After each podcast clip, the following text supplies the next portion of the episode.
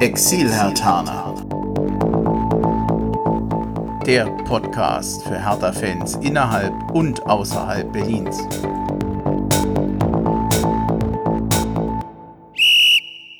Hallo Hertha-Fans in Berlin, in Brandenburg und weiter weg. Hallo Exil-Hertaner. Ich begrüße euch endlich mal wieder zu einer neuen Folge des Exilhartaner Podcasts.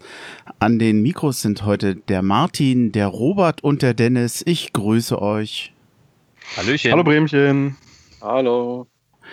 Ja, und meine Wenigkeit, ich bin auch da, hallo, ich bin Bremchen. Ja, das ist die 38. Folge, die letzte, die ist ja schon über einen Monat her. Zwischendurch war nicht so viel, worüber man hätte sprechen können. Und äh, wir sind heute nochmal richtig in großer Runde, freue ich mich drüber. Leider nicht vor Ort, Corona sei Dank, ähm, halten wir weiterhin Abstand.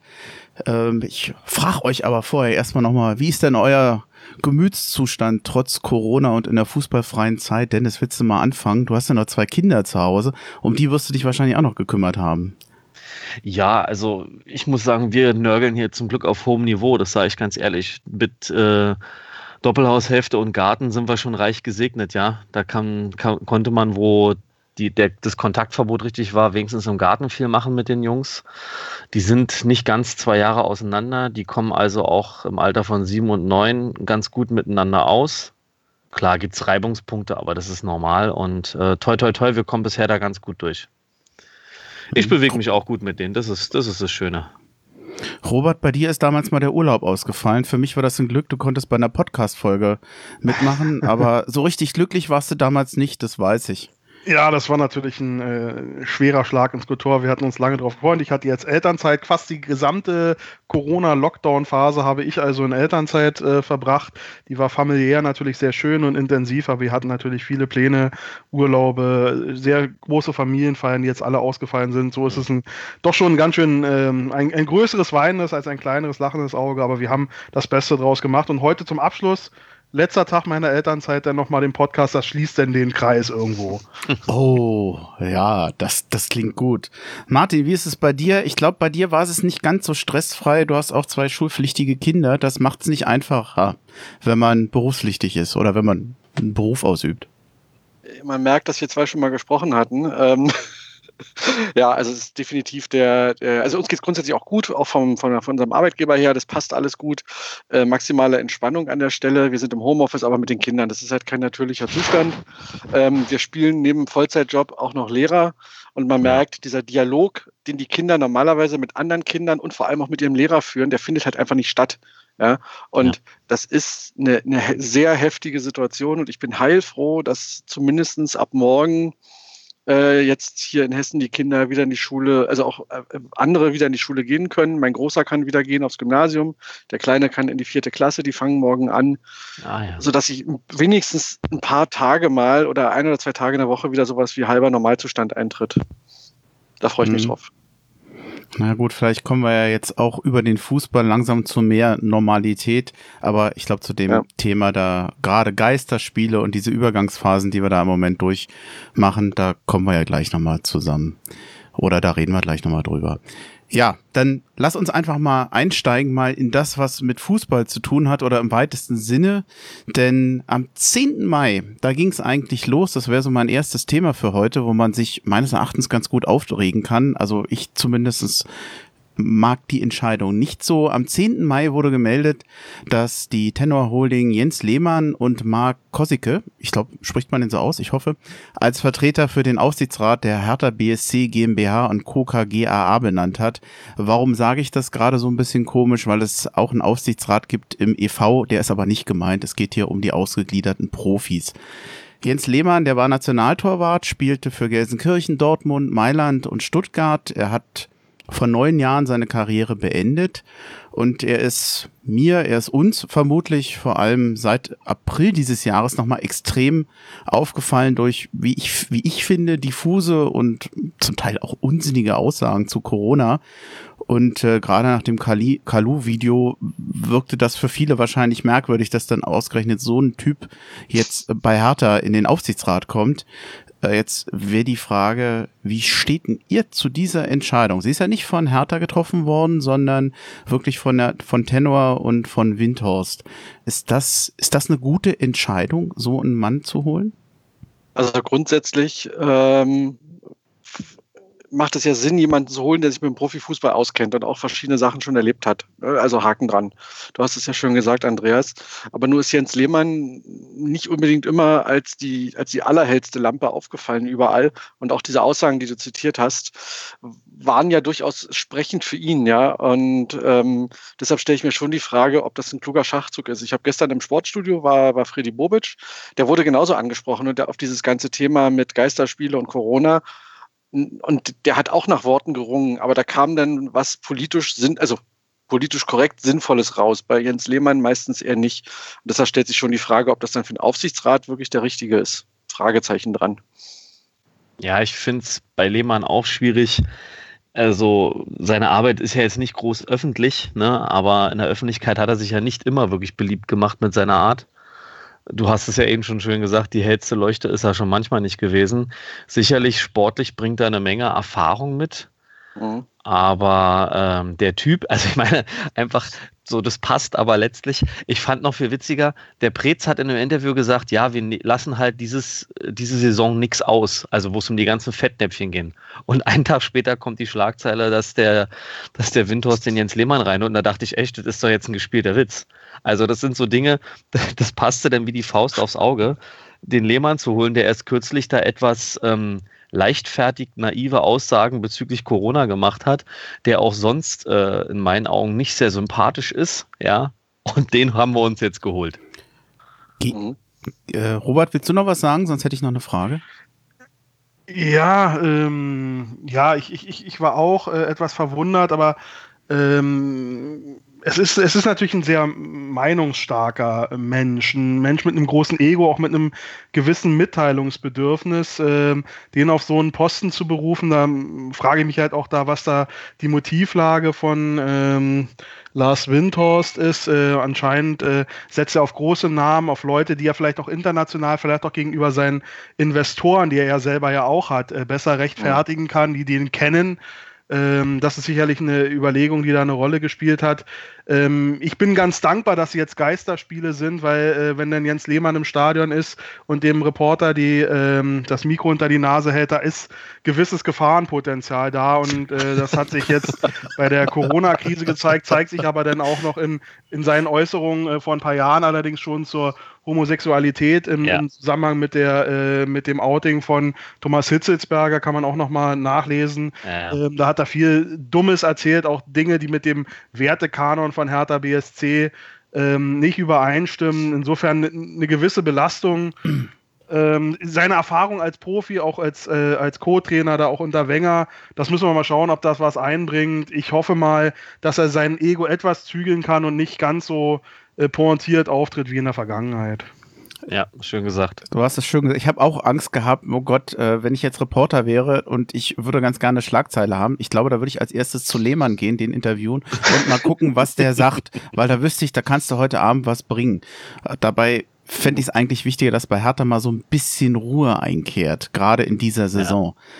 Marc Kosicke, ich muss es ganz ehrlich sagen, ich kannte ihn vorher nicht. Es gibt einen wunderbaren Artikel von Stefan Hermann im Tagesspiegel. Den Link dazu, den werde ich an diese Folge mit ranhängen.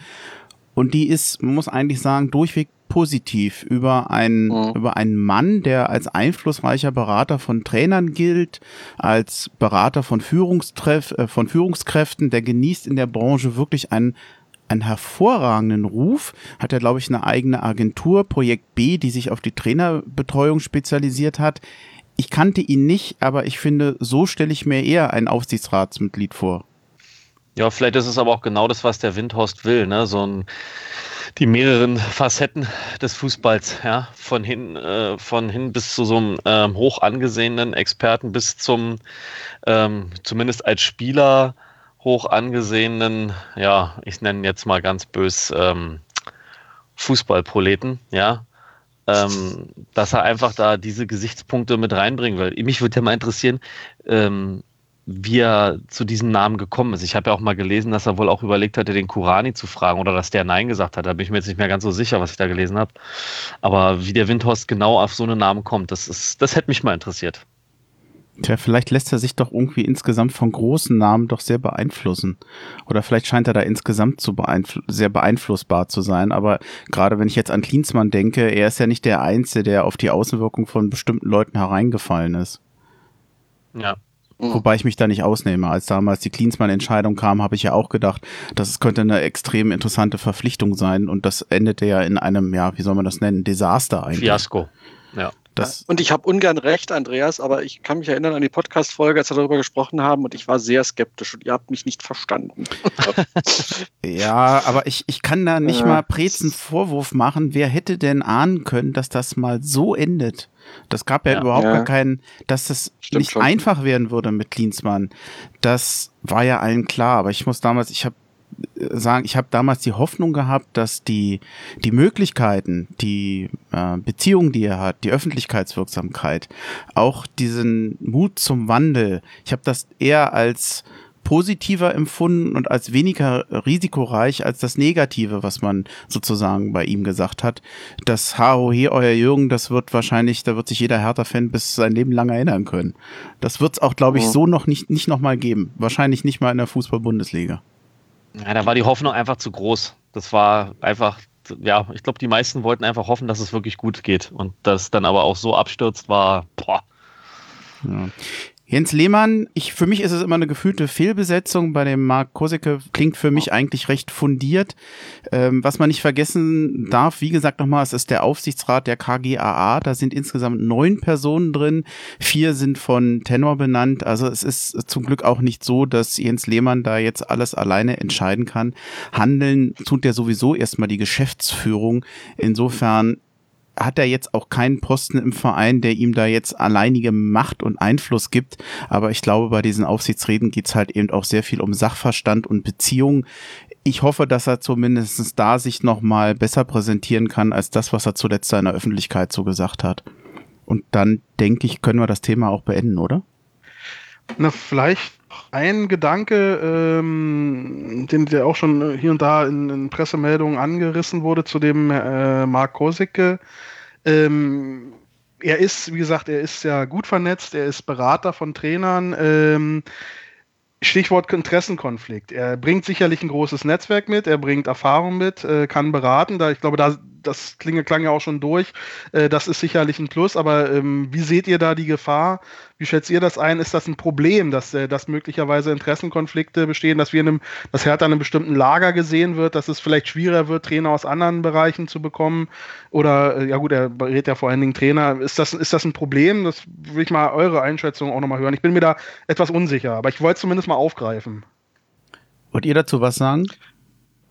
Ich könnte was dazu sagen. Ähm, spontane Meinung, wenn der Mann so seriös ist und so, so, so eine Kapazität so, und, so ein Mensch, wie er auch dargestellt wird, äh, glaube ich, dass das nicht eine Gefahr wird also ich sehe es grundsätzlich erstmal genauso mit Interessenkonflikten, aber wie gesagt, er gilt als hochseriös, er gilt als absolut vertrauenswürdig und dann sollte eigentlich auch klar sein, dass er das auseinanderhalten kann, seine Arbeit als, als reine beratende Tätigkeit in so einem Aufsichtsrat und seine sonstige Tätigkeit, hoffe ich zumindest. Also wenn das einer kann, dann, dann ist er das jetzt wohl, so wie es dargestellt wurde.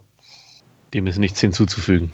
Mir geht äh, so ein bisschen wie dir, auch mir fällt es schwer, das einzuordnen, aber um ehrlich zu sein, ich habe die Angst vor einem die, die Angst vor einem Lehmann-Interview nach dem Spiel ist bei mir wesentlich größer als die vor einem Interessenskonflikt. Äh, okay, hat, äh, hat Jens Lehmann eigentlich einen Facebook-Account und weiß, was Facebook Live ist? Äh, das sollte man vielleicht nochmal klären. Der soll Facebook Live-Verbot für alle Aufsichtsräte. Das ist eine interessante Frage. Worauf spielst du genau an? nix. Nee, nee. Ich, ich kann mich an nichts erinnern. Ich kenne keine Alesia. Ja. Genau. Okay, machen wir einen Punkt darunter, kommen wir, kommen wir zur nächsten ja. Rubrik. Der Nachrichtenticker. Was ist seit der letzten Folge passiert? Mitgliederversammlung. Seid ihr eigentlich alle Mitglieder? Also ich ja, ich habe es mal von meiner Family geschenkt bekommen. Ja, Ihr dürft euch auch outen, wenn das nicht seid. Es ist nicht schlimm. Ich oute mich, ich bin's nicht. Ich, ich bin's. Und ich freue mich tatsächlich schon auf meine erste Mitgliederversammlung, die ich dank äh, digitaler Umsetzung äh, miterleben kann. Ja, ich bin mal sehr gespannt, wie das läuft. Am 24. Mai findet um 11 Uhr diese ordentliche Mitgliederversammlung statt. In der Einladung nannte das, ich sag's jetzt mal wörtlich, in digitaler Umsetzung ohne physische Präsenz der Mitglieder. Na, das klingt doch mal natürlich ausgedruckt. Ja, jedes Mitglied hat hierzu dann noch einen, einen Hinweis erhalten. Ich auch hier zitiere ich nochmal aus der Einladung. Sie können die Mitgliederversammlung in Bild und Ton verfolgen, Ihre Fragen und Diskussionsbeiträge digital einreichen und Ihre Abstimmungsrechte ausüben. Die tonusmäßigen Wahlen zum Präsidium werden in die für Herbst 2020 geplante Versammlung verschoben ich, wenn ich Michael Preetz wäre, ich würde natürlich nicht Corona mögen, aber dass dadurch die Mitgliederversammlung digital stattfindet, das muss ihm eigentlich eher zu Pass kommen. Ich weiß nicht, wie es euch geht. Ich glaube, dass das der Geschäftsführung einen ganz unangenehmen Tag erspart, denn ich glaube, das Feedback im, im Auditorium der Mitglieder zu dieser Saison ich könnte mir vorstellen, dass sich die Geschäftsführung Michael Preetz auch konkret auf unheimlich viel Gegenwind hätte einstellen müssen. Ich weiß nicht, ob das ohne, ohne Übertragung äh, des Publikums, ohne dass man da Feedback geben kann, wird das eine ganz andere Veranstaltung sein. Seht ihr das ähnlich? Also ich, ich, ich bin gespannt, ich, ich werde dabei sein, aber ähm, eigentlich da jetzt adäquat Feedback geben oder auch Unmut äußern, ich wüsste gar nicht, wie ich das hier machen soll. Tja, gute Frage. Ich meine, der, der Verein kann ja erstmal viel jetzt selbst steuern. Ja, das ist natürlich eine große Chance jetzt äh, für Hertha. Ähm, Mal gucken, wie sie mit der sicherlich äh, äh, brodelnden Fanseele da umgehen. Ich hoffe nicht, dass es so ist, wie es bei dir so ein bisschen durchklingt, dass jetzt da ein bisschen Friede, Freude, Eierkuchen gemacht wird und äh, das so ein bisschen unter den Teppich gekehrt wird. Ich denke, es gehen viele kritische Fragen ein, die jetzt auch im Vorfeld äh, seitens des Vereins erbeten wurden. Ich, es stände Hertha mal gut zu Gesicht, sich mal ein bisschen ehrlich zu machen, auch mal kritisch auf die letzten Monate zurückzublicken. Ich habe da leider auch wenig Hoffnung aus der Erfahrung der jüngsten Vergangenheit. Aber das wäre mal ein, ein, Signal der Hoffnung, dass man sich ernsthaft mit äh, den Prozessen und auch den Fehlern der letzten äh, Monaten, vielleicht auch Jahren, aber insbesondere in den letzten Monaten mal auseinandersetzt. Das ist zumindest mal meine vage Hoffnung, an der ich mich noch festhalte. Ich meine, es wird keine Interaktion geben. Du kannst ja normalerweise auf einer Mitgliederversammlung die Stimmung im Saal äh, Buhrufe, Applaus, Applaus an bestimmten Stellen. Das sagt ja wahnsinnig viel aus über die Stimmung der Fans das kann ja in so einer digitalen Form überhaupt nicht mehr stattfinden. Ich glaube, das wird äh, eine verhältnismäßig blutleere Veranstaltung. Ja, aber es ist, wie er schon sagte, vielleicht eine Chance für den Verein, von sich aus mal bei der einen oder anderen Sache, ähm, ich meine, die kriegen ja schon mit, wie die Stimmung ist, die trotz alledem und da können sich denken, was da so abgelaufen ist. Wenn die da ein bisschen ihrer Social Media Abteilung mal nachgelesen haben, wissen die ja, wie die ganzen Äußerungen im Internet liefen und dann kann man vielleicht da wirklich, wie er schon sagte, darauf eingehen und von sich aus da mal ein bisschen ehrliche Haut zeigen. Ja, mal schauen, ob wie, inwieweit sie das nutzen oder ob sie das Ding ganz nüchtern runterrattern. Das könnte interessant mhm. werden. Na, ich habe so ein bisschen Angst vor dem vor dem Weiter. So Hertha hat große Ziele, hat hat ein paar Mal jetzt daneben gelegen ordentlich, hat auch in der Öffentlichkeitswirksamkeit, glaube ich, eher ja, wir gelten immer so als der neue HSV, was jetzt nicht als Kompliment gemeint ist. Also ja. es gibt viele Punkte, die man kritisieren kann, wobei ich ihm den Abschied von Klinsmann nicht mal vorwerfe. Wer hätte damit jetzt in der Form schon rechnen können. Und ich glaube, dass jetzt auch Bodo Labadia zum Schluss offenbar eine sehr vernünftige Entscheidung hat. Aber äh, dieses, dieses weiter so Gefühl, was sich wahrscheinlich ergeben kann, das finde ich ein bisschen schade. Ich hoffe, man wird nochmal andere Punkte finden, dass die, die Fans da einfach direkter Feedback geben können. Aber auch da wird wahrscheinlich Corona dem ganzen Strich durch die Rechnung machen. Ja, Jetzt ja. habe ich euch schweigsam kommentiert. Sehr schön. ja, nee, ist, ja, man kann es aber so stehen lassen. Ne? Ich meine, äh, ja, was sollen sie sagen? Also man muss einfach mal sehen, wie sie darauf eingehen. Letztlich äh, haben sie, müssen sie sich jetzt erstmal wieder rappeln. Äh, der ganze Verein muss sich vielleicht in bestimmten Strukturen oder Handlungsweisen mal hinterfragen. Die Frage ist, wie weit es passiert und äh, wie es dann wirklich weitergeht. Letztlich kam Corona, wie du schon sagtest, nicht nur wegen dieser Mitgliederversammlung, sondern härter was das ganze Thema angeht, zugute, weil mal kurz Ruhe einkam, man mhm. vielleicht so ein bisschen die Scherben sortieren konnte. Und das zeigt sich ja auch in der Verpflichtung von Labadia, dass der jetzt doch schon kommt und diese letzten Spiele zu machen, weil prinzipiell, so wie der Fußball unter Klinsmann und Nuri zuletzt aussah, war mir Angst und Bange. Hm. Gut, also dass, dass Nuri am Ende jetzt auch irgendwo eine Fehlbesetzung war, war, glaube ich, zum Schluss greifbar. Man hat halt versucht. Ja, und da er sich ja schon von Anfang an auch unter Klinsmann ja äh, maßgeblich für die äh, Mannschaftsauf- und Einstellung äh, äh, verantwortlich gezeichnet hat, sieht man ja auch in der Rückschau. Das waren ja auch, äh, wenn sie vergleichsweise erfolgreich war, die, die, die Phase punktemäßig, ja, äh, Fuß, Anti-Fußball zum Abgewöhnen. Das war ja Horror äh. Das, das, muss man, darf man halt auch nicht vergessen, ja. Das Schlimme fand ich auch, dass das ziemlich schnell zu analysieren war, was er spielen lässt. Ne? Also, wenn er jetzt zum Beispiel so ein krasses Beispiel ist, der, der Hitzfeld, ne, der ja dann nochmal wiedergekommen ist und sich selber weiterentwickelt hatte. Aber als der Nuri unter Klinsmann äh, tätig war, haben ja sofort die Experten, also die Zeitung im Kicker oder wo immer das auch gelesen hatte, sofort erkannt, das ist letztlich genau dasselbe, was er damals bei Bremen hat spielen lassen, was bis zu einem gewissen Punkt funktioniert und sich irgendwann aber abnutzt, beziehungsweise vom Gegner schnell zu analysieren ist. Und das hat das, das war dann das, was mir Angst gemacht hat, wenn es dann doch ein Trainer ist, er mag ja sympathisch sein, aber wenn da sich keine Weiterentwicklung zeigt oder eine, eine, eine eigene Verbesserungskultur, tja, das ist dann schlecht. Mhm. Darf ich zur nächsten Meldung kommen oder habt ihr noch was? Nö. Gut, dann äh, würde ich gern zur nächsten und letzten Meldung auch kommen. Am 14. Mai gab es Pressemeldungen, dass unter anderem Bayern und Salzburg an dem Hertha U23-Spieler in Gankam dran sein sollen. Der hat ja gestern seine Premiere gehabt in der Bundesliga. Hertha will ihn nach eigener Aussage eigentlich unbedingt binden. Wenn ich das richtig mit, äh, mitbekommen habe, liegt ihm auch ein Vertrag unterschriftsreif vor. Aber er hat ihn noch nicht unterschrieben und sein Vertrag läuft zum Saisonende aus. Ich weiß nicht, ob Hertha da was verpasst hatte. Ich hätte mir eigentlich gewünscht, dass man sowas etwas früher unter Dach und Fach bringt.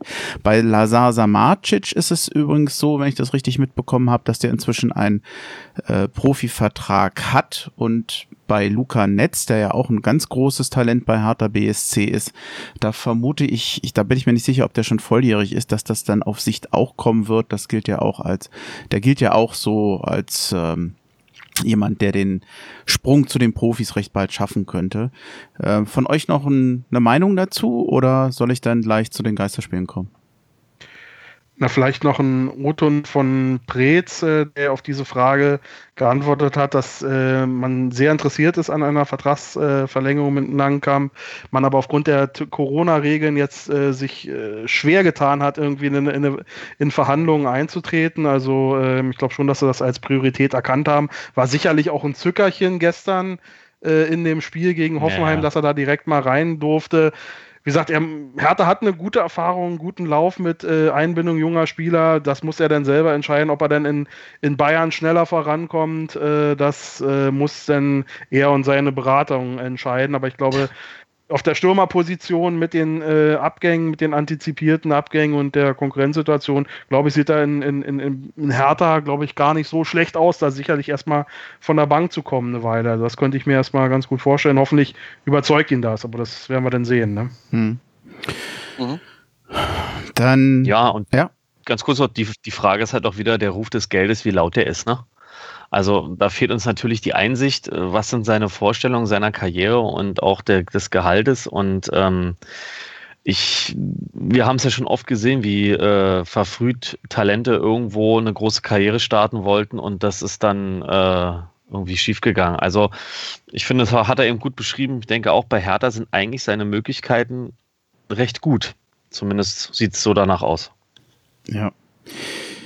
Zumal ich hoffe ja auch, dass unter Labadia, so gerade unter Klinsmann hatte man ja den Eindruck, man will nur noch fertige Spieler haben, ähm, doch vielleicht doch ein bisschen mehr noch auf die Jugend geguckt wird. Man hatte zwischendurch den Eindruck bei Hertha, dass das doch sehr aus dem, aus dem Blickfeld geraten ist. Ich weiß nicht, wie es euch ging, aber es sind ja sehr viele junge Spieler gegangen, verliehen worden oder man hat sich komplett von denen getrennt. Vielleicht war es bei dem einen oder anderen überfällig, aber ich, ich hoffe, dass durch, durch das Geld, was Hertha hat, jetzt die Jugend nicht komplett vergessen wird. Jo. Ja. ja, kann man nur unterstützen. Also definitiv richtig die Aussage. Ja, Hauptsache die Jugend fordert jetzt auch nicht mehr Geld, wo sie wissen, dass mehr Geld da ist. Naja, gut, damit musst du rechnen. Hertha ja, klar, gilt Logo. jetzt nicht als Klamm, nicht mal in diesen äh, Krisenzeiten. Und Windhorst ja, hat deswegen, ja, glaube ich, auch so gesagt, also er hat es gerade kürzlich gesagt, das ist jetzt nicht konkret, aber dass er sich auch vorstellen kann, wenn Bedarf ist, wenn man miteinander spricht, dass er nochmal nachschießen kann. Das können dann wieder ein dreistelliger Millionenbetrag, äh, also ja, ein dreistelliger Millionenbetrag sein. Und äh, mir ist das, um ehrlich zu sein, manchmal, manchmal ein bisschen unheimlich, was da an Summen kommt äh, von einem Verein, den ich in den letzten 50 Jahren eigentlich immer nur als Dauerklamp kenne. Manchmal wirkt es ein bisschen komisch. Also ich kann mich da immer noch schwer dran gewöhnen. Ich finde es. Ja, ist unwirklich, ne? Gut, Irgendwie. ja, unwirklich ist wirklich trifft's. Also ich, ich finde es zwar gut, dass Hertha diese Sorgen nicht hat, aber ja. ich finde es manchmal ja. unheimlich und ich weiß auch nicht, ob es immer sympathisch ist ich weiß nicht, ob wie die, wie Hertha dann dadurch wahrgenommen wird, so als als Millionärsclub und so weiter. Ähm, so waren wir vielleicht manchmal arm, aber sexy, aber das weiß ich nicht. Bei anderen. Ja, da müssen wir jetzt durch. Bei, bei, man sieht es manchmal bei den äh, Kommentaren von anderen Fans, dass ich habe den Eindruck, dass Hertha manchmal dadurch an Sympathie verliert. Wir werden mal sehen, wie lange es dauert, bis die ersten Plakate mit äh, Last Windhorst im Fadenkreuz auftauchen. Oh. Vielleicht können wir dann auch auf so eine Rückde Rückendeckung äh, von der DFL hoffen.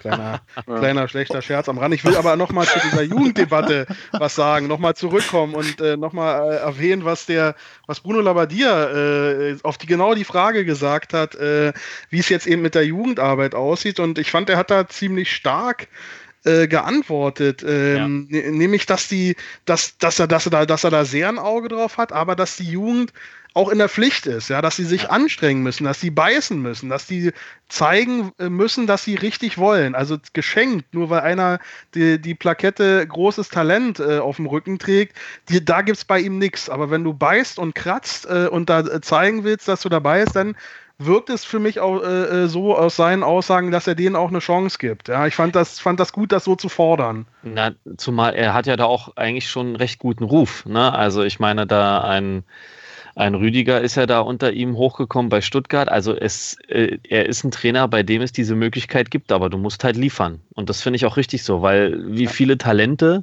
gab es schon, die hochgejubelt wurden und sich dann nicht genug reingehangen haben, weil sie dachten, es läuft von alleine. Ja. Mhm. Wollen wir zu den Geisterspielen kommen? Ja. Müssen wir. Ja. Ähm, ja, also es geht jetzt tatsächlich los. Ich hätte ja, um ehrlich zu sein, nicht mehr damit gerechnet, dass wir das noch erleben würden in dieser Saison. Ich habe eigentlich die Saison abgehakt und ich weiß, es gibt viele Leute, die eigentlich auch das für richtiger gehalten hätten, insgesamt diese Saison jetzt abzubrechen, abzuschließen es sieht so aus, als wenn die, der finanzielle Zwang doch weitaus größer ist. Man scheint sich in der Bundesliga auch die Alternative gar nicht leisten zu können. Man versucht, dass man mit Maßnahmen rund um Hygiene, um die Hygiene durch die DFL und die Vereine, sagen wir mal, einen verantwortungsvollen Weg da gehen kann, um sich vor Corona zu schützen. Man fragt sich natürlich, was, was hält man von diesen Geisterspielen? Was hält man von diesen ganzen Maßnahmen? Will man das überhaupt haben? Martin, willst, willst du vielleicht mal anfangen? Was, was hältst du von der ganzen ja. Idee, was da gemacht wird? Und wie glaubhaft ist das, was sie da an Maßnahmen im Moment umsetzen? Oh, ich, ich, also du hörst mich etwas schwer atmen, weil das ist, da gibt es, glaube ich, keine einfache Antwort. Also grundsätzlich erstmal halte ich diese Geisterspiele für eine Schnapsidee. Und ähm, bin da auch ganz bei, bei den, äh, bei den, wir hatten ganz im Vorgespräch kurz gesagt, bei den Harlequins, die haben ja gestern einen sehr guten Beitrag auch gepostet dazu. Ähm, vielleicht auch bei, wenn ich aus anderen Gründen ähm, auch dagegen bin. Ich meine, die Spiele gestern, äh, die Zusammenfassung, die ich gesehen habe, das ist, das ist wie in der Kreisliga, ja. Du hörst jedes Husten, du hast überhaupt keine Atmosphäre, du hast keine Stimmung. Das hat für mich nichts mit Fußball zu tun. Das ist das eine. Zum Zweiten, wenn das ganze Land warum auch immer, ich habe da eine durchaus differenzierte Meinung, ob das der richtige Weg ist, den wir da gehen in dieser Konsequenz, das weiß ich eben nicht, aber man kann darüber reden. Aber wenn das ganze Land sich entschließt, Dinge zu vermeiden, die mit Körperkontakt sind, die mit Sport sind, die mit, weiß nicht, die Produ Produktion von diesen Aerosolwolken, wo irgendwelche Viren drin sein können, dann gehört der Fußball verdammt nochmal auch dazu. Und dann diese Ausnahme zu machen, ist erstmal grundsätzlich eine höchst unglückliche Geschichte. Zumal wir, glaube ich, weltweit neben Weißrussland, glaube ich, die einzige Liga sind, die wieder spielt. So. Und, und Weißrussland ist eine Diktatur und wir nicht. das ist so ein bisschen schwierig. Auf der anderen Seite kann ich natürlich verstehen, dass die Vereine nicht pleite gehen wollen oder dass die Liga auch nicht möchte, dass nächstes Jahr nur noch zehn Vereine da sind.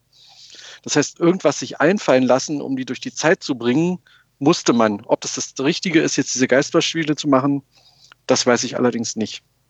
Meine Meinung dazu. Also ich glaube, der Fußball tut sich damit keinen Gefallen. Erkenne aber an, dass man irgendwas tun muss, um die Vereine zu retten.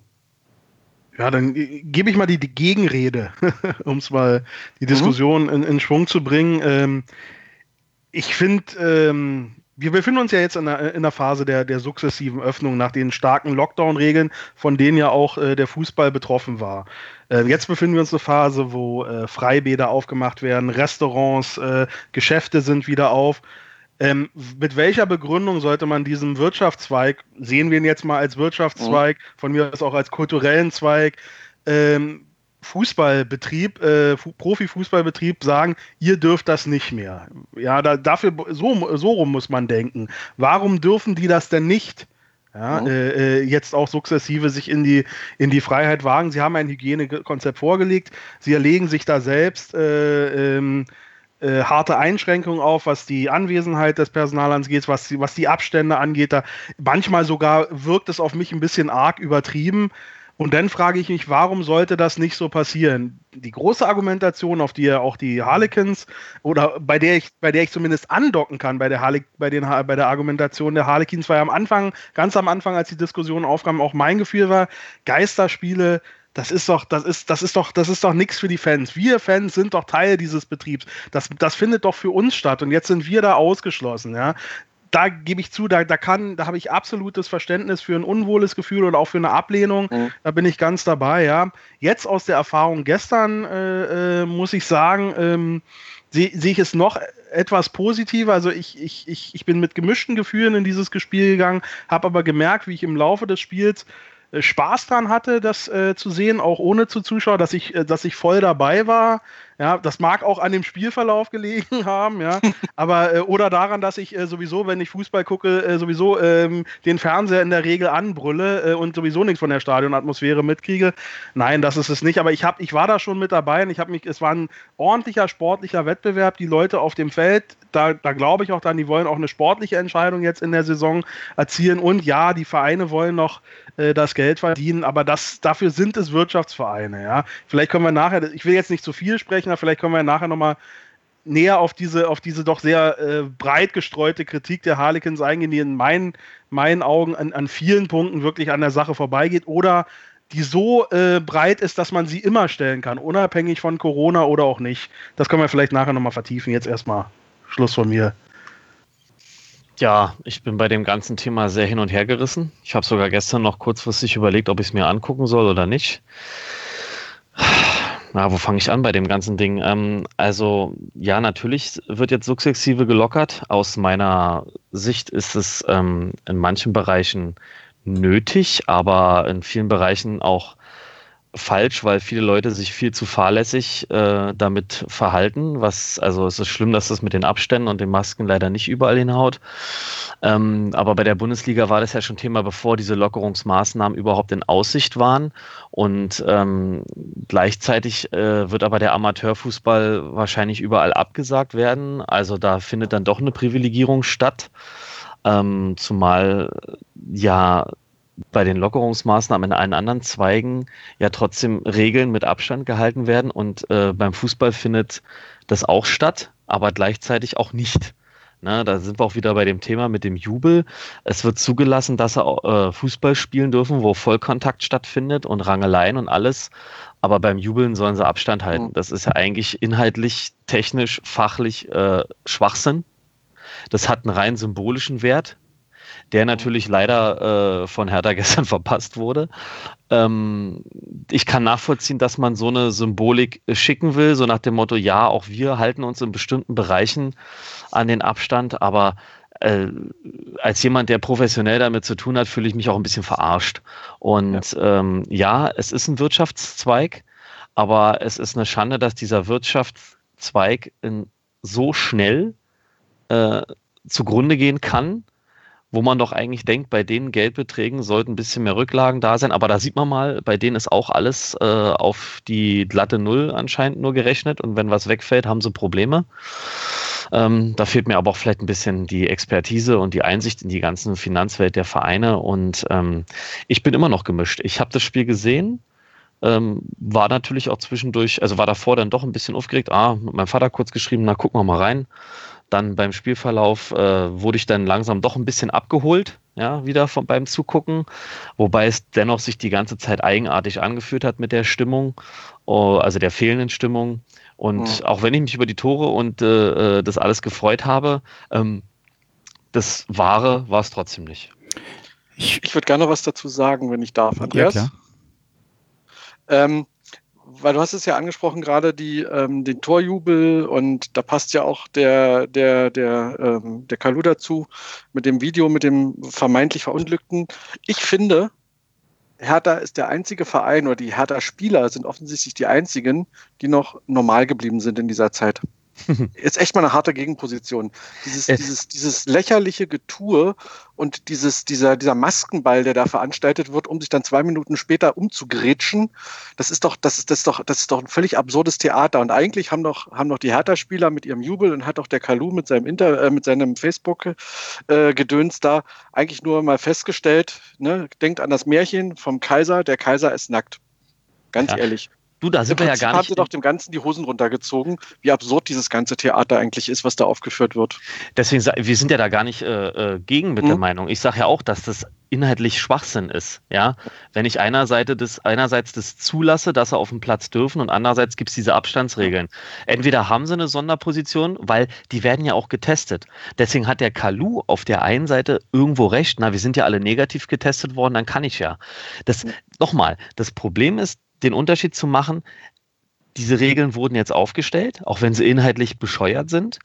Mhm. Und dann hat man sich, wenn man öffentlich ist, eigentlich trotzdem daran zu halten, weil es geht ja eben darum, dass man das alles machen darf. Aber ich stimme dir vollkommen zu, es ist vom, von der Sache her bescheuert. Auf der einen Seite dürfen sie auf den Platz und dann eine Minute später ziehen sie eine Maske an. Überflüssig. Mhm. Ja, das ist rein symbolisch und deshalb bin ich ja da bei dir. Dieses ganze Szenario ist eigentlich ist, ist grotesk. Ja, äh, mhm. entweder dürfen sie oder sie dürfen nicht.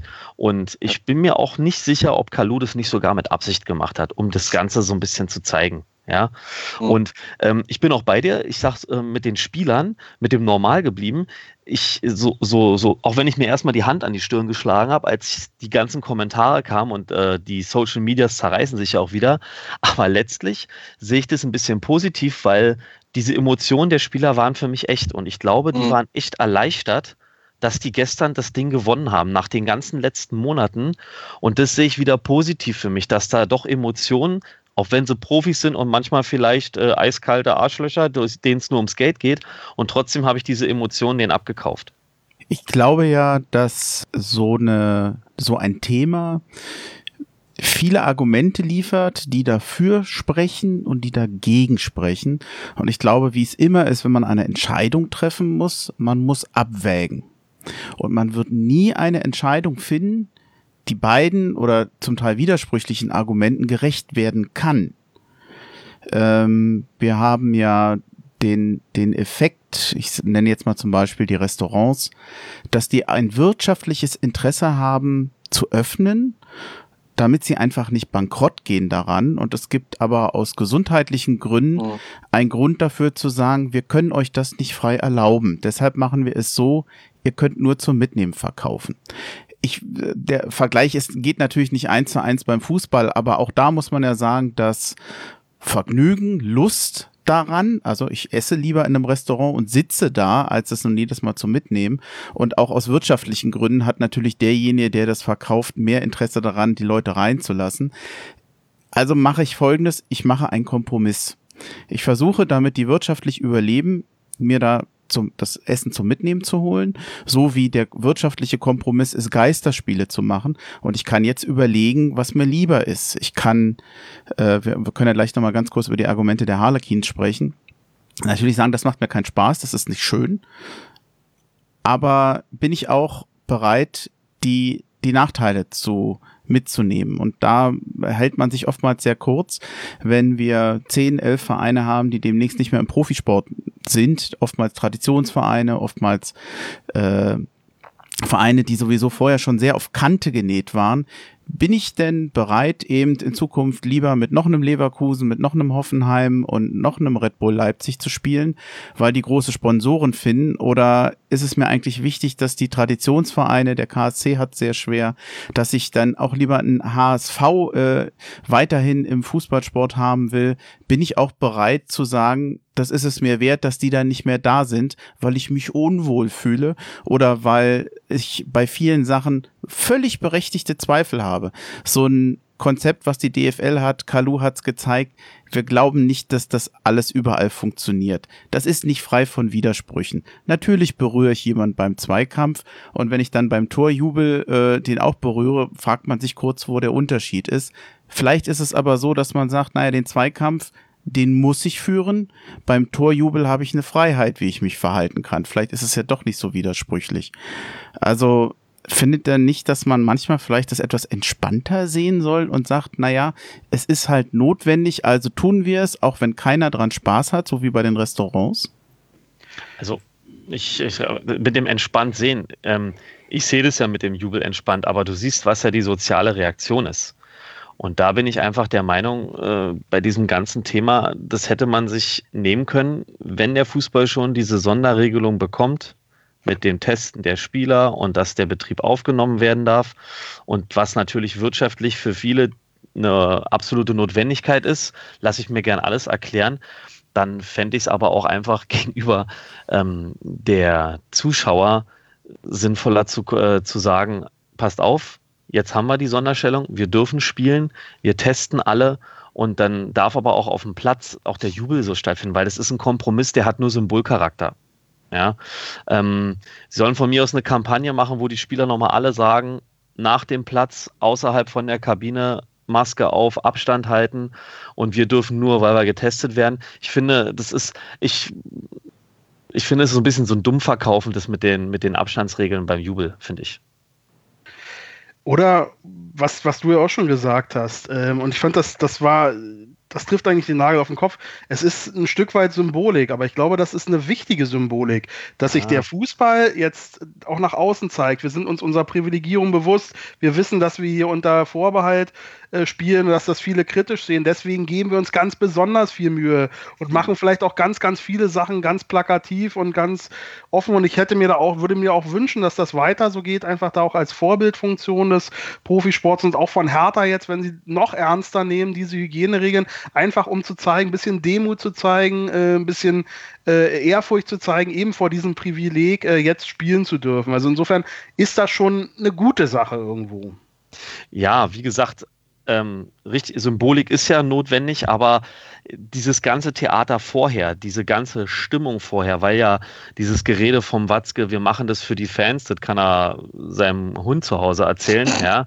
Also, das, das meine ich. Da finde ich dann, da finde ich dann, also den, den habe ich ja gefressen, sowieso schon vorher, aber so, aber dieses ganze, dieses ganze Gerede und Gewinde und Gebettel und dieser Druck, der da letztlich ausgeübt wurde, deshalb habe ich, hat das für mich so einen Beigeschmack. Symbolik ist wichtig, keine Frage, ne? Vorbildfunktion ist ganz wichtig wichtig. Äh, ich muss ja auch darauf achten, im Dienst haben wir auch ganz klar Regeln und wenn wir ausrücken, was wir zu machen haben. Es, man muss, ich habe so das Gefühl, entweder sind manche Leute im Fußball wirklich schlichtweg zu doof zu kapieren, welche Vorbildfunktion sie haben und welche Sonderstellung. Da muss ich jetzt an den Gistol denken. Also den sein Kommentar fand ich extrem dämlich, ja. Er tut mir ja so leid, dass er in einem Vier-Sterne-Hotel unter Quarantäne steht, ja, kriegt aber trotzdem seine Kohle und heult rum, dass er anderen Leuten beim Eisessen zugucken muss. Tut mir leid, da fällt mir nichts mehr zu ein ja, dann hat er den falschen Beruf gewählt. Jetzt hat er die Erlaubnis, alles zu machen, seinem Hobby nachzugehen, für das er richtig viel Geld kriegt, ob er nur Spieler oder Trainer ist. Und dann muss er, nämlich genau aus dem Symbolcharakter, den du gerade angesprochen hast, auch mal zeigen, dass er die Stärke hat, auf bestimmte Sachen zu verzichten, damit er andere Privilegien bekommt. Und das hat er mit seinem Interview gerade mal mit den Füßen getreten. Ich würde gerne noch mal kurz auf die Harlequins zurückkommen, weil die, wie ich finde, eine sehr interessante, äh, ein sehr interessantes Statement abgegeben haben, was mir übrigens äh, ganz gut gefallen hat. Also ich fand es zumindest argumentativ, konnte ich das eigentlich alles da nachvollziehen. Den Link dazu, den hänge ich natürlich auch an diese Folge. Ich kann jetzt möchte jetzt nicht alles erzählen oder vorlesen, was da geschrieben wurde. Ich glaube, so der, der wesentliche Punkt ist, dass man sich dort auch mit den Geisterspielen zum jetzigen Zeitpunkt schwer tut, um es mal freundlich zu sagen. Man lehnt sie eigentlich ab. Und eine der Gründe äh, dieser, äh, jetzt zitiere ich mal, dieser erwöhnt, erfolgsverwöhnte Wirtschaftszweig, also die Fußball-Bundesliga, sieht sich binnen weniger Wochen aufgrund der Gefahr einer ausbleibenden Tranche an TV-Geldern in seiner Existenz bedroht. Nachhaltig gewirtschaftet wurde trotz der ausdrücklichen Möglichkeit hierzu nicht. Auch später gibt es nochmal eine deutliche Forderung, da mehr Nachhaltigkeit im deutschen Fußball einzubringen, damit eben sowas nicht passiert. Das Hygienekonzept der DFL überzeugt nicht. Auch hier wird erwähnt, dass eben das Kalu-Video ja gezeigt hat, dass die Vorgaben da offenkundig ignoriert werden. Und es wird, das fand ich nochmal interessant, darauf sind wir nämlich nicht eingegangen.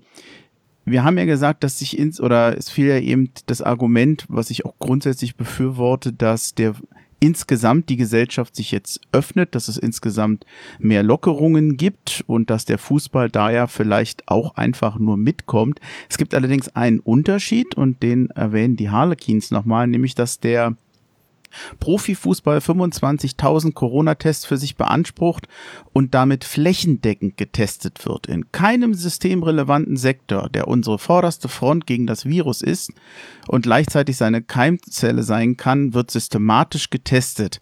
Also hier wird ja etwas gesagt, was eben anders ist als bei anderen, nämlich dass hier doch der Fußball bevorzugt wird.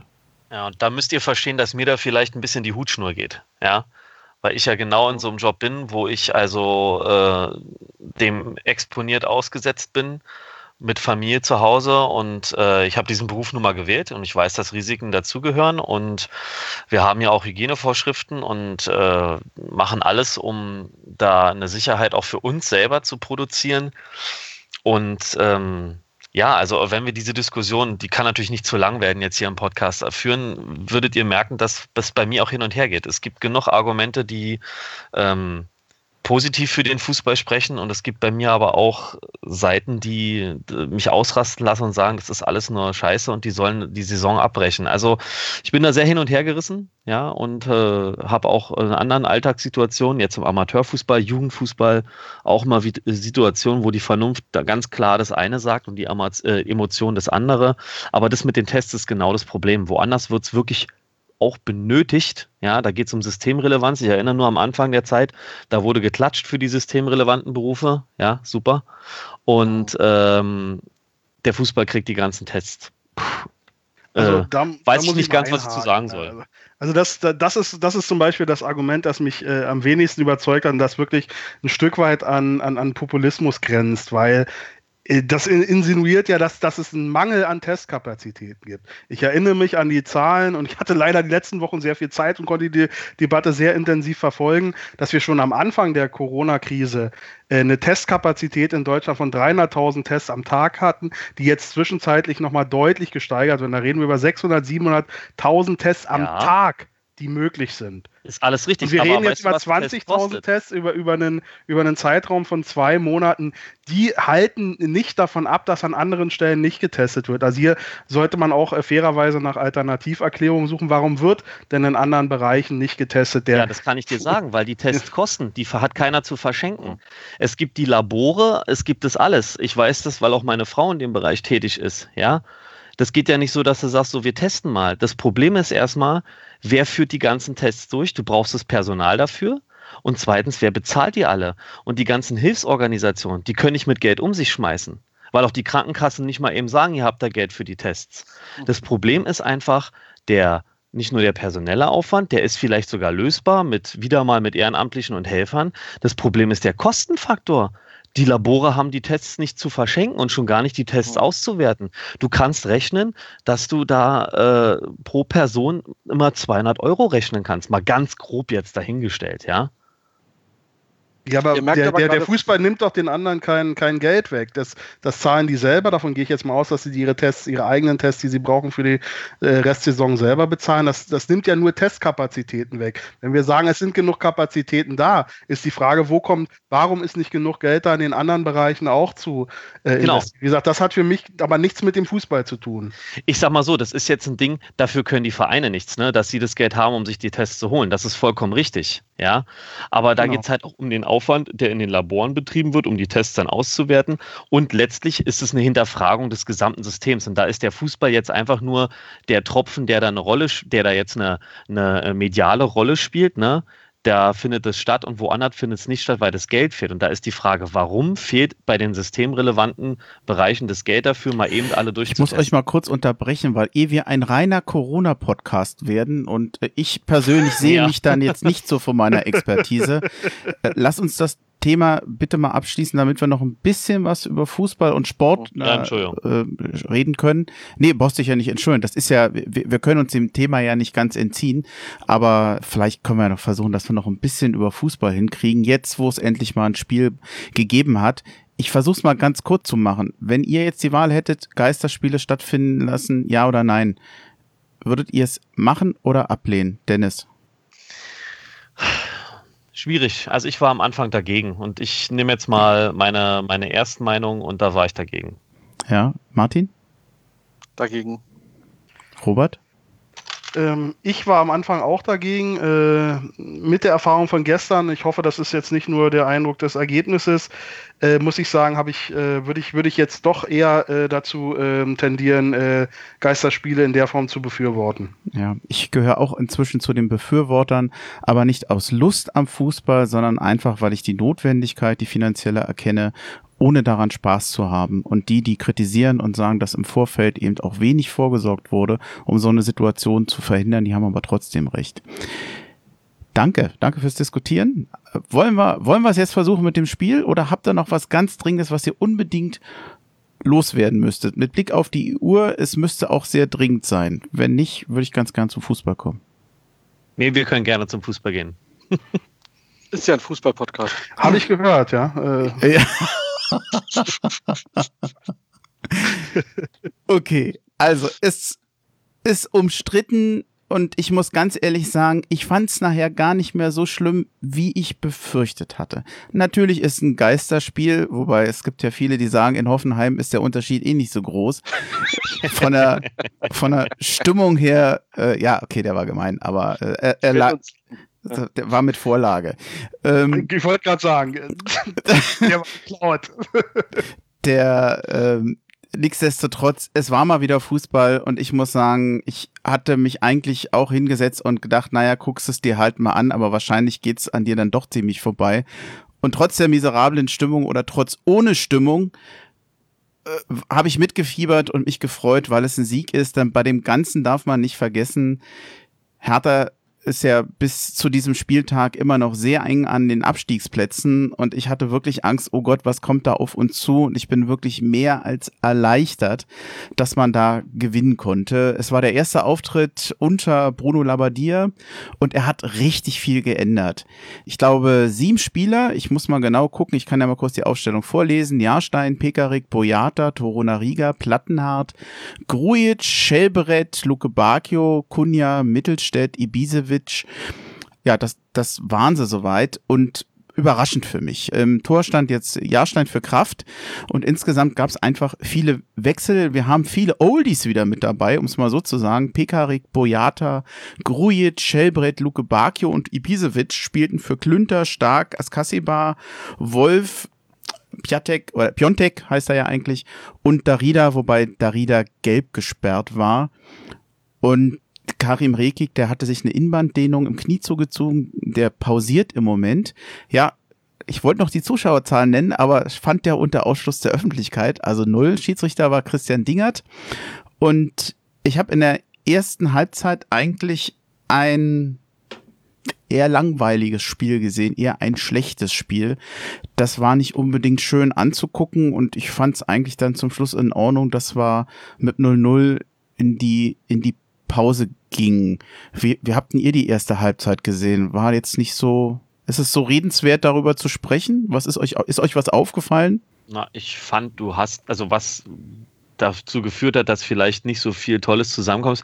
Ein bisschen natürlich schon die Unsicherheit. Ne? Und ich denke, der Fokus war mehr darauf, keine Fehler machen, nichts zulassen, als auf, wir marschieren jetzt nach vorne, so um das mal ganz oberflächlich anzugreifen. Ähm, von daher war jetzt nicht extrem mitreißend die erste Halbzeit.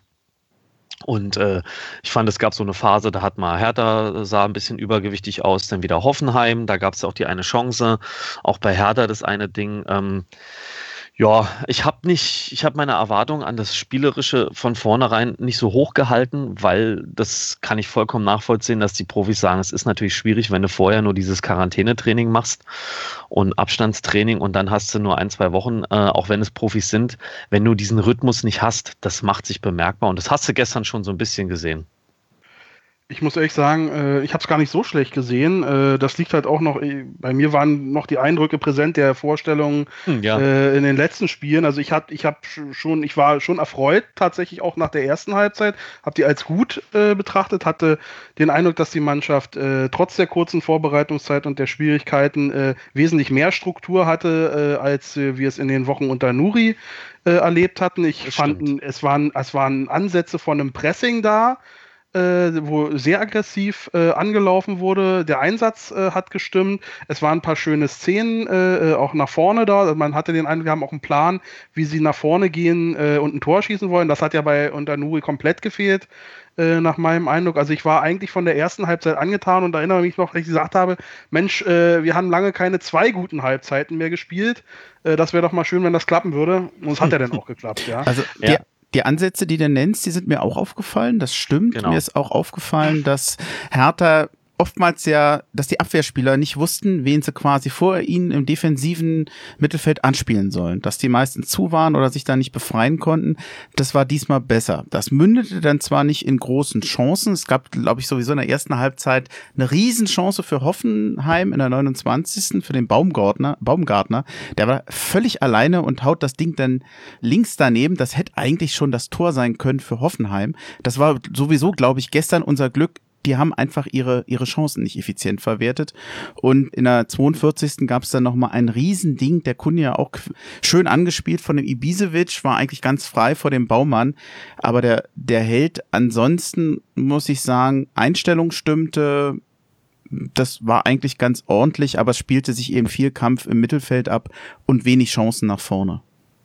Ich fand, also das, das, was man gesehen hat, passte zu dem, was Darida gesagt hat, ähm, dass die Spieler verstehen, was er von ihnen will äh, in dem einen Interview. Also ähm, mhm. sicherlich war da noch nicht alles Gold, was glänzte, aber ähm, ich fand, wie du schon gesagt hast, das wirkte alles ein bisschen strukturierter, ein bisschen organisierter und man hatte nicht das Gefühl, da rennt ein Hühnerhaufen rum, so wie es ja manchmal in den letzten Spielen war, sondern das, äh, man sah, dass da einiges schon Hand und Fuß hatte. Mein Gott, Phrase über Phrasen.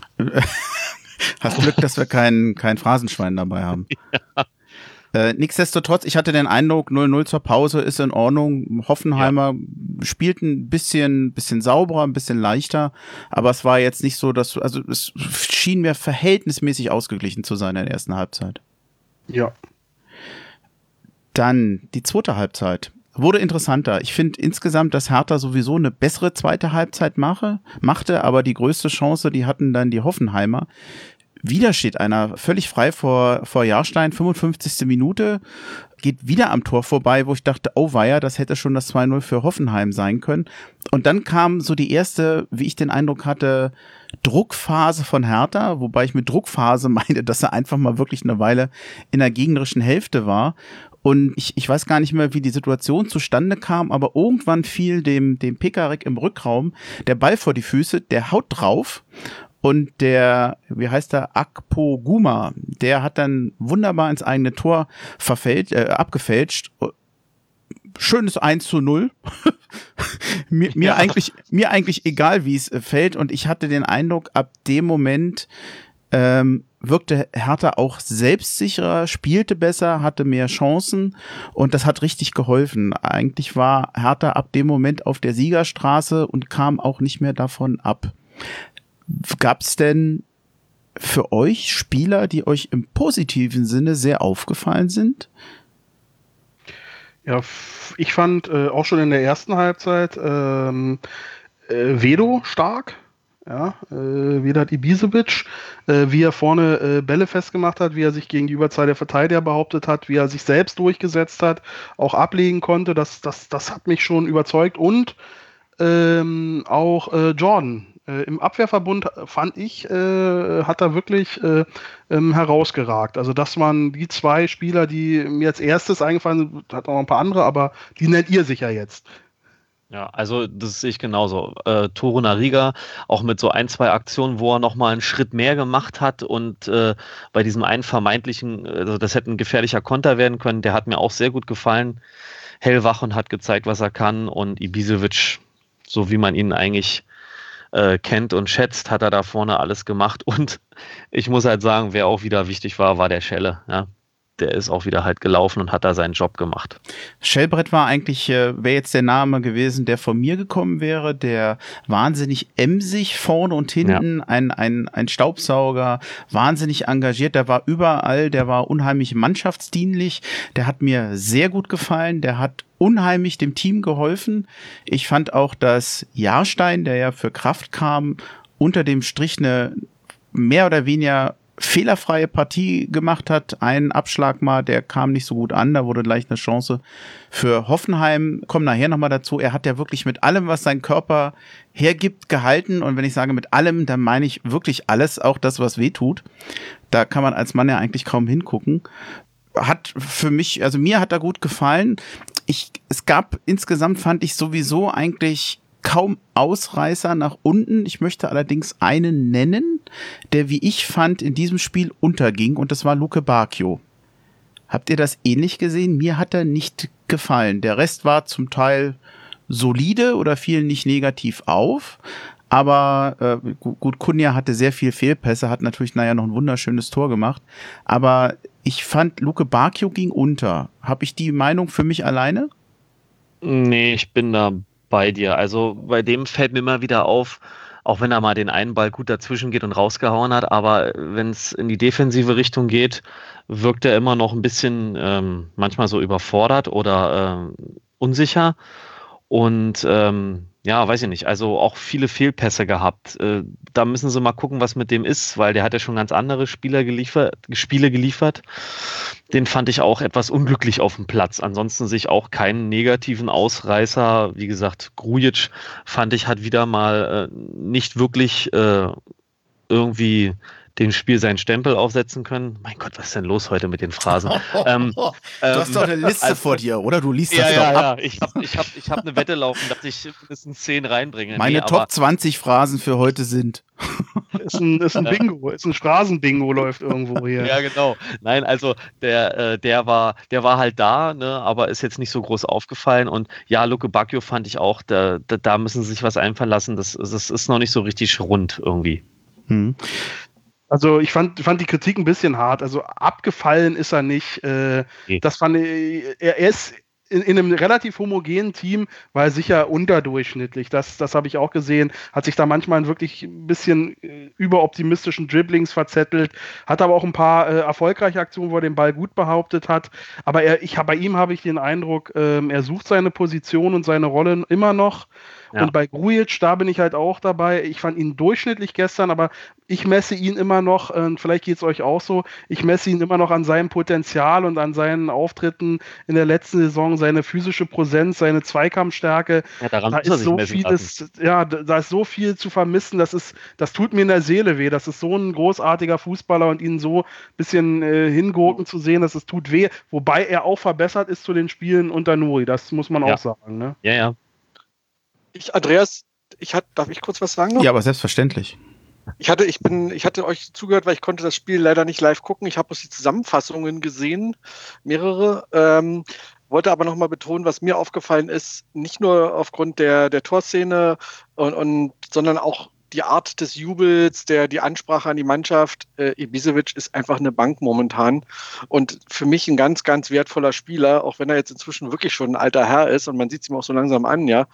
Aber wir hatten vorhin das Thema Jugend. Jugend ist super wichtig, aber Jugend braucht halt auch einen Spieler, einen, vielleicht in dem Fall sogar noch einen Kapitän, an dem sie sich orientieren können. Absolut. Und die Rolle führt er aus meiner Sicht perfekt aus. Also wirklich ein Glücksfall für Hertha, dass wir den haben. Das ja. ist das selbst aus den, aus den wenigen Bildern, die ich von dem Spiel gestern sehen konnte, ist das nochmal ganz, ganz deutlich geworden. Auch wenn man sieht, wie die anderen auf ihn reagieren. Ich denke mal, das ist immer ein, ein präsenter Stürmer und ein, ein präsenter Typ. Ich glaube, das, das nimmt ihm auch keiner. Das siehst du schon, wenn er auf den Platz kommt ist aber gerade in solchen Situationen extrem wichtig. Und es gibt auch Trainer, Andreas, die hätten ihn auch aussortiert. Schon vielleicht ne, nach dem Motto, ne, ach, Kalu weg, auch den anderen Alten auch gleich raus. Um mhm. Gottes Willen, kann ich da nur sagen. Solange er so spielen kann, sollte er dabei bleiben. Aber da ist der Labadier vielleicht auch vom Vorteil her selber Stürmer gewesen und versteht es ja. vielleicht ein bisschen, was so ein Mann wie Ibisevic auf dem Platz bedeutet. Ja ich glaube, die Oldies haben gestern eine nicht unwichtige Rolle gespielt. Ich glaube, Pekarik, ich weiß nicht, ob man sagen kann, dass er glänzt hat, aber ich finde, er hat eine sehr solide, sehr ordentliche Partie da hinten rechts gemacht. Hat mir gut ja. gefallen, kam bisweilen mit nach vorne für jemanden, der ja insgesamt auch so wenig spielen konnte in letzter Zeit. Auch Schellbrett und Ibisevic, der ja dann das Tor macht. Also die Alten haben es gestern auch ein bisschen gewuppt. Das, das sagt man ja auch, ähm, dass man sagt man ja auch Labadia mhm. nach. Äh, manche im Positiven, manche im Negativen, dass er dann äh, doch sehr stark auf Erfahrung äh, setzt in solchen Situationen. Aber gestern hat sich auf jeden Fall ausgezahlt, ja. Das brauchst du dann auch. Wenn ich mal auf die Statistik gucke, also Hertha hat ja dann in der 62. das 2-0 gemacht, das war dann wirklich ein schönes Tor. Der Plattenhardt hatte ähm, quasi parallel zur Seitenlinie auf den Mittelstädt gepasst. Der hat mit einer richtig schönen Körpertäuschung erstmal einen Meter Land gewonnen und dann wunderbar auf den Ibisevic geflankt. Der hat sich richtig schön freigelaufen, köpft ein. Wunderschönes Tor, wie ich finde, richtig schön rausgespielt. Und äh, eigentlich, wenn man sich mal die Statistik dieses Spiels anguckt, fast ein bisschen überraschend. Die, ich habe selten so eine ausgeglichene Statistik gesehen wie in diesem Spiel. Zwei Kämpfe, 50 zu 50 Prozent. Ich glaube, irgendwo hinterm Komma ist eine leichte Abweichung, hm. aber das ist ja marginal. Laufdistanz 114 Kilometer Hoffenheim, also 114,2, Hertha 114,5 ist für mich auch marginal. 5 zu 5 Schüsse auf das Tor. Es gibt eine Statistik, die unterscheidet sich tatsächlich. Sieben Fouls Hoffenheim, 16 von Hertha. Man ging schon recht rustikal zu Werke. Wir haben ja auch drei gelbe Karten, glaube ich, bekommen. Mindestens. Mhm. Ja, aber das ist ja mal so, vielleicht, das ist dann, und da kommt die nächste Phrase, da kann man dem Gegner vielleicht ein bisschen den Schneid abkaufen. Oh. ich hab, oh. Nein, also äh, man muss dazu sagen, äh, zwei gelbe Karten, da kamen ja die Hertha-Spieler wirklich deutlich zu spät. Ne? Also das war einmal Pekarik und einmal Boyata und das bei Grujic sah, war einfach unglücklich. Ähm, aber ich sag mal so, äh, so eine gewisse, das ist natürlich auch wieder ein tolles Wortspiel mit dem Verein, aber so eine gewisse Härte ins Spiel bringen, kann ja in so einer Situation nicht von Nachteil sein und ähm, letztlich können wir froh sein, dass wir unsere Chancen gemacht haben, dass Jahrstein das eine Ding super gehalten hat und bei äh, Hoffenheim die entscheidenden Offensivspieler auch gefehlt haben. Aber so ist es nun mal, ja. Da, kannst du jetzt äh, gibt es kein Trostpflaster für für Hoffenheim. So sind die Bedingungen. Wenn ein Spieler fehlt, musst du damit klarkommen. Und äh, wir haben da in der Hinsicht dann die besseren Möglichkeiten bei uns auf dem Platz gehabt. Ich sehe es aus, also ähm, trotz der Ausgeglichenheit äh, fand ich äh, schon, äh, dass wir ein gewisses Übergewicht hatten. Ich finde, in der Summe der Chancen, äh, auch wenn mehrere Großchancen bei Hoffenheim dabei waren, hatten wir die hochkarätigeren Chancen, die zweimal, finde ich, herausragend, also Weltklasse pariert wurden vom, äh, vom Hoffenheimer Torhüter. Das war wirklich beeindruckend, was der, ja, der äh, rausgekratzt hat. Also das war nicht selbstverständlich. Ja. Also da waren, da mag ich auch gar nicht über die Abschlüsse äh, kritisieren, den von Ibisevic oder den von Kunja. Die kann man in den Situationen fast gar nicht besser machen. Und äh, den hat er da zweimal rausgezaubert. Also da muss man schon den Hut ziehen. Insofern finde ich schon, trotz der Ausgeglichenheit hat ich, habe ich ein leichtes Übergewicht äh, ähm, ähm, über die gesamte Spielzeit bei Hertha gesehen. Deswegen geht das unterm Strich schon in Ordnung. In der Höhe war es natürlich ein bisschen viel, ja, am Ende, aber, aber gut. Aber so wie ich das jetzt auch gelesen habe, ist das auch so der insgesamt der, der Tenor dazu, ne? Also äh, sowohl der Buschmann am, äh, als Kommentator hat es so gesehen. Ich glaube auch bei, beim Kicker stand es halt so, dass der Sieg verdient ist, vielleicht nicht in der Höhe. Ja. Das ist, glaube ich, äh, wir sind schon fast beim Fazit, aber soweit sind wir noch nicht. Ich glaube, dass der, äh, wenn man nachher fragt, warum hat Hertha das gewonnen, dann muss man sagen, starke zweite Halbzeit und die hohe Effizienz in der Chancenverwertung. Und ja. die hat einfach beide Teams ja, sozusagen, das, das waren die Unterschiede, denn die Hoffenheimer hatten große Chancen. Die hatten einfach einen, einen gebrauchten Tag ich glaube, die hätten noch lange spielen können und die hätten wahrscheinlich kein Tor geschossen. Ähm, wir waren in der 62. Minute stehen geblieben. Das war das 2-0 von Ibisevic. Der alte Mann traf richtig schön. Dann gab es nochmal einen schönen Schuss in der 65. von Mittelstädt. Der konnte aber, der Baumann konnte das halten. Später ist dann Rudi verletzt vom Platz gegangen. Ich habe nicht mehr nachgeguckt, was er hat. Sah nach einer schlimmen Verletzung aus. Habt, habt, ihr das, habt ihr das durch Zufall mitbekommen, was da war? Wahrscheinlich nicht, ne? Nee, nee ich weiß jetzt nicht. Ja, okay, dann werde ich das eventuell nochmal nachreichen, falls ich da mehr weiß. 74. Minute, Kunja hat viel Abspielfehler gemacht, aus, äh, hat eine Chance vergeben, wo er frei vom Torwart war. Und die Chance, die eigentlich gar keine war, die am, alle, am allerschwersten war von allen, ich glaube, der war er. ja fast an der Eckfahne da hinten und kommt aus einem eigentlich unmöglichen Winkel, dribbelt sich da durch und ja, ähm, ist dann äh, schon fast am 5-Meter-Raum und knallt die Kugel ins rechte Eck. Das war ein schönes Tor, aber es hätte eigentlich vorher einfacher haben können. Also die normalen, einfachen Sachen, das scheint nichts für Kunja zu sein. Also ich finde die Kritik ein bisschen hart, wenn du immer noch auf diese Szene äh, aus der ersten Halbzeit da anspielst, wo Vedo ihn da frei, toll freispielt, aber der Pass geht ein, schon einen Meter nach vorne. Er muss einen riesen Ausfallschritt machen, um überhaupt den Ball äh, äh, äh, unter Kontrolle zu bringen und ist dann halb im Fallen, bringt er den Ball aus meiner Sicht wirklich noch gut aufs Tor. Also ich, klar war es eine Riesenchance, aber ich fand, er hat das super gemacht und der Torhüter hat super gehalten. Ich finde, der Kunja, der, der macht einfach äh, Spaß, der, der ist halt was, für das Unerwartete. Also das hat Hertha vielleicht auch so ein bisschen äh, gefehlt, so, so, so ein Chaos-Moment kreierender Spieler, der wirklich Dinge macht, wie zum Beispiel diesen Hackentrick an der Ecke, der ihn äh, und dann an der Grundlinie reingehen und das Ding reinhauen. So eine Spieler, die, die sich sowas trauen und sowas dann auch können, äh, sowas hatten wir bisher nicht. Und ich, ich glaube, der wird uns noch äh, sehr viel Freude machen. Also ich, ich bin ausgerastet bei dem Tor. Äh, kann, ja, ich, kann, ich kann dich beruhigen, gefreut habe ich mich auch. Schön gesagt. Ja, nee, aber es ist so. Ich denke auch, das ist so dieser typische Spieler, der für den Unterschied sorgen kann, ja, wenn er sich weiter gut entwickelt. Auf jeden Fall. Hm. Danach noch zwei Riesenchancen für Hoffenheim, wieder Baumgartner. Und in der 77. Minute, das hat, ich hatte es eben schon erwähnt, Jahrstein hält den, aber genau mit der, sagen wir mal, Körpermitte. Dann, man, jeder, der mal Fußball gespielt hat, weiß, wie das wehtun kann. Mhm. Äh, ich weiß gar nicht, vielleicht, äh, ja, egal welche Chancen die, die Hoffenheimer hatten, es ging halt, er ging nicht rein. Nachher in der Nachspielzeit war es nochmal Meier, der den Ball dann an den Pfosten gebracht hat und dann war es das, dann war es das, dann war der, der Sieg unter Dach und Fach und ich frage mich, müssen wir noch Abstiegskampf, Abstiegsangst haben bei acht Punkten auf den Relegationsplatz? Oder ist das noch zu früh? War der 26. Spieltag. Wie geht's euch? Glaubt ihr, das ist durch? Also ich glaube, wir sind noch nicht durch, ähm, weil dafür ist es echt noch zu früh und diese, diese Unwägbarkeiten dieser, dieser, dieser Geisterspielsaison äh, jetzt ähm, kommen ja auch noch dazu.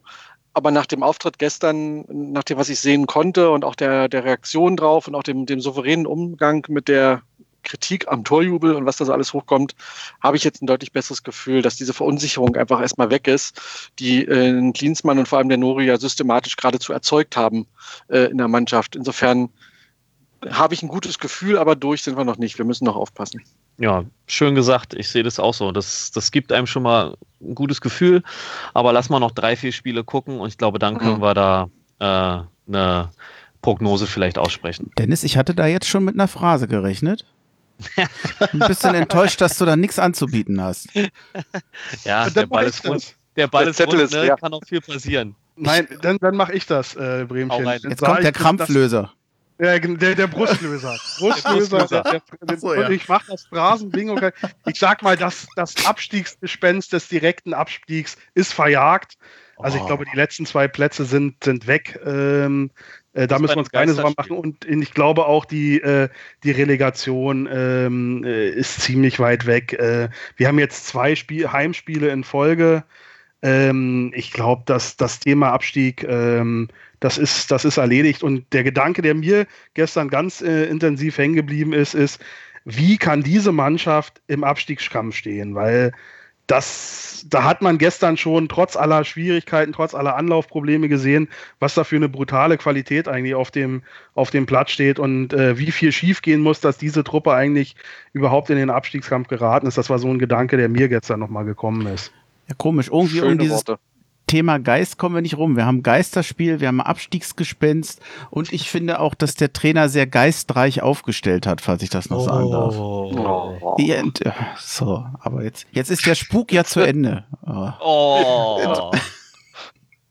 Jetzt tut's langsam weh. Ja, Entschuldigung. Wie war das mal mit dem Flachatmen und Flachsprechen? Na gut. Der Henry von Darmwall hatte ja gesagt, dass äh, so vorgeschlagen, dass wenn es Geisterspiele sind, warum man die nicht um Mitternacht anpfeift. Ich bin dafür.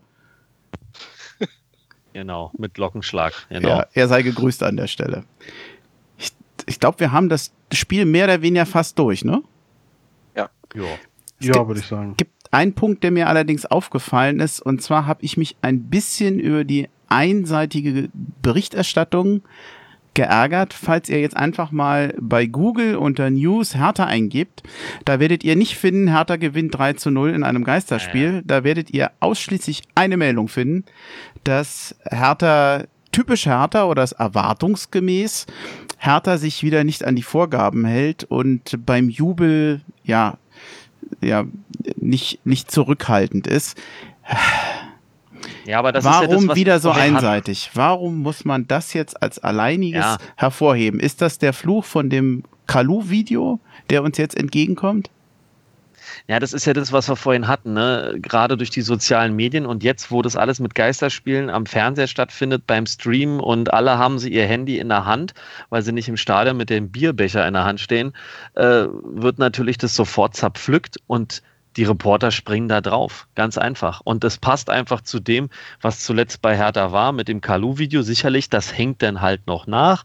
Wenn das, das jetzt ausgerechnet wieder Hertha ist und dann ist das ein super Aufhänger, um das als Schlagzeile zu nehmen. Und dass der Labadier eine gute Premiere hatte und man gesehen hat, dass unter ihm das alles ein bisschen besser läuft, das geht dabei unter. Leider. Ich sehe es positiv sogar, muss ich ganz ehrlich sagen.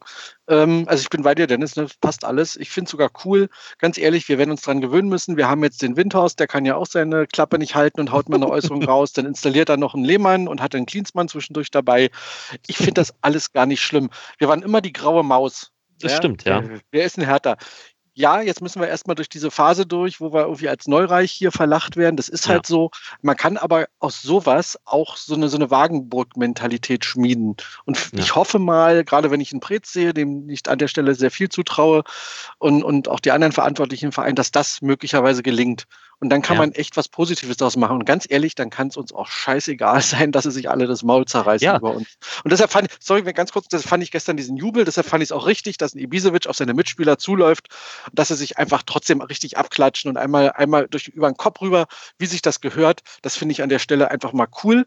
Das ist an der Stelle einfach mal konsequent. Und ja, das gibt jetzt ein bisschen Reibungswärme, aber das schweißt so ein Verein auch möglicherweise zusammen. Und man darf eins nicht vergessen, ne? Ähm, wir hatten das mal in einem Chat. Äh, der in England, der FC Millwall, hatte die gleiche Hymne wie wir. Die haben ja auch äh, das, das Sailing, ähm, allerdings mit anderen Worten. No one like us, we don't care. Dann übernehmen wir das für uns halt auch. Ganz ehrlich, ich hätte da durchaus Spaß dran. Graue Maus finde ich eigentlich ganz witzig, weil wenn ich diese Saison sehe, wir sind doch in dieser Saison bunter als jeder Regenbogen und das hat mit einer grauen aber Maus aber, aber wenig hallo. zu tun. Früher, Andreas, wir waren mal die Graue. Ganz ehrlich, für die meisten Fußballfans in Deutschland, die jetzt nicht gerade eine Affinität zu uns hatten, spielten wir äh, äh, emotionsmäßig in einer Liga mit Wolfsburg. Das ist leider so. Mhm. Und das ändert sich jetzt gerade. Und ganz ehrlich, ich habe da Spaß dran. Ja, du, ich, also ich stimme dir da vollkommen zu, das muss Hertha jetzt clever nutzen. Das sehe ich ganz genauso. Ne? Wir müssen jetzt damit ein bisschen auskommen, dass da auf den Deckel kommt und ich habe ja auch schon von Kollegen Sprüche gekriegt, na, seid ihr jetzt auch ein Millionärsclub? Da sage ich, naja, sei doch mal ehrlich, du wärst doch froh, wenn du auch die Sicherheit jetzt bei der Eintracht hättest, ja? ja. Also, das sind so diese Dinger. Letztlich müssen wir jetzt durch diese Phase, wie du das sagst, müssen wir durch und das Beste daraus machen. Ich, ich würde mal sagen, ja. da muss man so eine Werbeagentur äh, ausrechnen, äh, was, was die, die Auftritte äh, von Hertha mit den ganzen Facebook Live und den ganzen Skandalen ja. Äh, an, an, an Unterhaltungswert äh, äh, generiert hat. Also ich würde sagen, da schuldet uns die Liga noch was. da haben wir für die Vermarktbarkeit international ja, und national einiges getan. Also Dankbarkeit ist ja, ja eigentlich angebracht. Ja, Robert, wegen dir kann ich jetzt aber nicht mehr schlafen. Seit dem du hinterfragt hast, ob Jens Lehmann ein Facebook-Konto haben könnte. ich krieg doch Gleich kein Auge mehr zu. Danke. Oh. Bitte. Ja, ja. Du, wir haben's. Ähm, ich würde ganz kurz noch einen Mini-Ausblick ranhängen. Äh, man muss ja leider sagen, dass das Ganze, was die Fußball-Bundesliga da macht, alles auf einem sehr schmalen Grad ist. Da brauchen sich nur noch mal andere Vereine infizieren oder einzelne Spieler oder eine Quarantäne äh, quasi ja. für eine Mannschaft aufgerufen werden, so wie es ja für Dynamo Dresden im Moment ist. Und schon kann es sein, dass es den nächsten Spieltag nicht mehr gibt. Insofern weiß ich auch nicht genau, wann die nächste Folge ist. Was ich auf jeden Fall sagen kann. Unterstützt weiterhin die Aktion Hertha Kneipe, so ihr denn irgendwie könnt. Auch kleine Spenden helfen.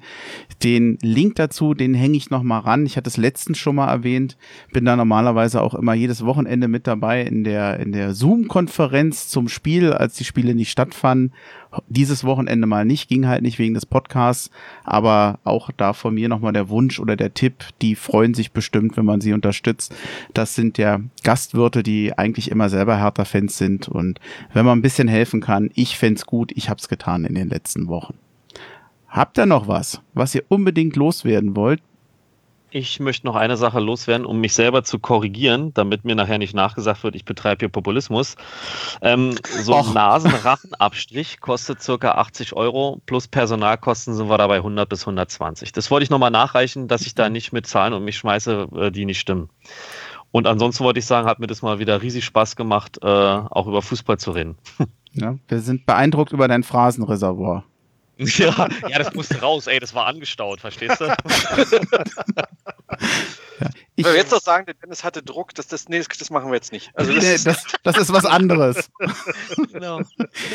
Bevor wir uns verabschieden, ich würde gerne noch ganz herzlich den Alex in der Schweiz grüßen. Man muss dazu sagen, dass wir heute in dieser Zusammensetzung sprechen haben wir so bewusst noch nicht gemacht. Ähm, das hat ein bisschen was mit der Tontechnik zu tun. Das habe ich mich bisher nicht getraut. Und äh, eigentlich war der Robert heute in Anführungsstrichen der Backup, falls der Dennis nicht kann. Jetzt haben wir das zu dritt gemacht. Äh, ich hatte dem Alex jetzt abgesagt und ich hoffe, der ist jetzt nicht böse, dass wir das jetzt so gemacht haben. Das war heute echt mal nur ein Versuch. Auf jeden Fall möchte ich ihn ganz herzlich grüßen in der Schweiz. Nochmal Danke sagen, dass er notfalls da auch äh, eingesprungen wäre, finde ich sehr nett und dann sollten wir ihn jetzt auch nochmal herzlich grüßen. Vielen Dank dafür nochmal. Genau, vielen Dank. Dankeschön. Das war's. Ich denke, wir sind knapp unter anderthalb Stunden. Kein HOH zum Abschied? Doch, natürlich. Natürlich. Wobei, wir sagen ja immer HOH und eigentlich ist es ja richtig HOH Hertha BSC. Eigentlich äh, haben wir das nie so richtig durchgezogen. Oder mal so, mal so.